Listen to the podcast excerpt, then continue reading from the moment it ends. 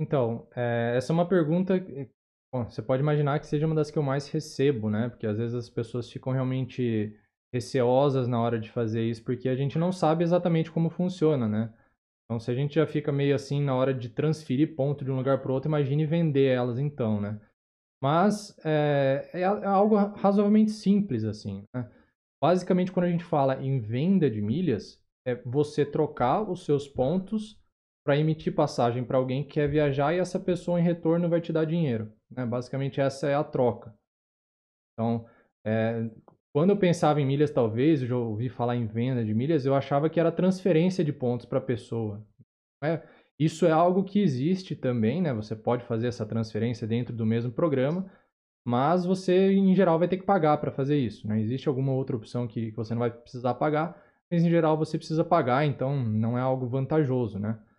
É, então, para que colocar uma taxa num, num, negócio que você poderia fazer de outra forma?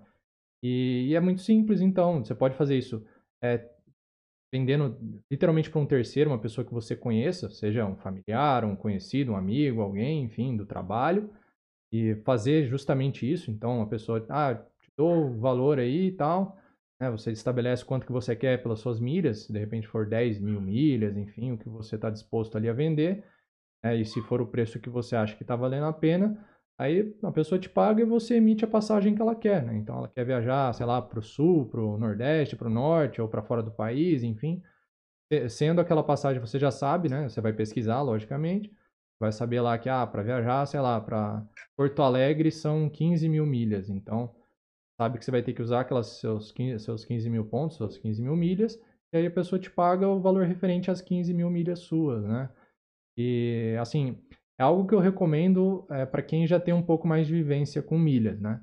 É, e a, assim, até para não de repente ser passado para trás, né? Às vezes a gente ah, conhece uma pessoa e a pessoa fala, emite, não, a pessoa, né?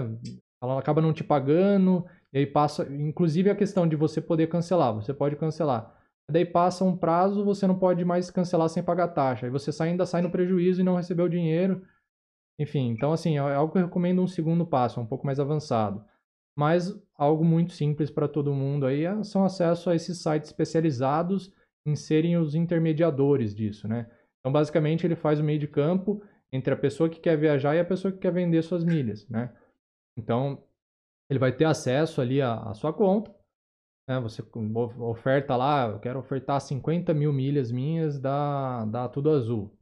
Então, eu vou colocar lá e conforme forem saindo ali, né, ele vai fazer esse, esse casamento entre o valor que eu estou pedindo, né, e aí para a pessoa que está comprando a passagem, e aí ele vai emitindo até chegar nesses 50 mil ali que eu, que eu ofertei. E em geral, quando eu falo isso, é uma max milhas, né? Agora, quando a gente pega outro tipo de empresa, eles já compram o lote seu direto. Então, ele já ah, pega aqui essas 50 mil milhas, ele vai lá, deposita já o valor para você e depois ele vai emitindo, conforme o tempo passar. Max Milhas não, ela você fica lá como se fosse uma vitrine, suas milhas estão lá, e aí vai emitindo, emite uma aqui, outra ali, aí você recebe de acordo com a emissão. Mas é algo bem simples, não é nada é tipo um bicho de sete cabeças, é bem simples, eu só sigo passo a passo ali.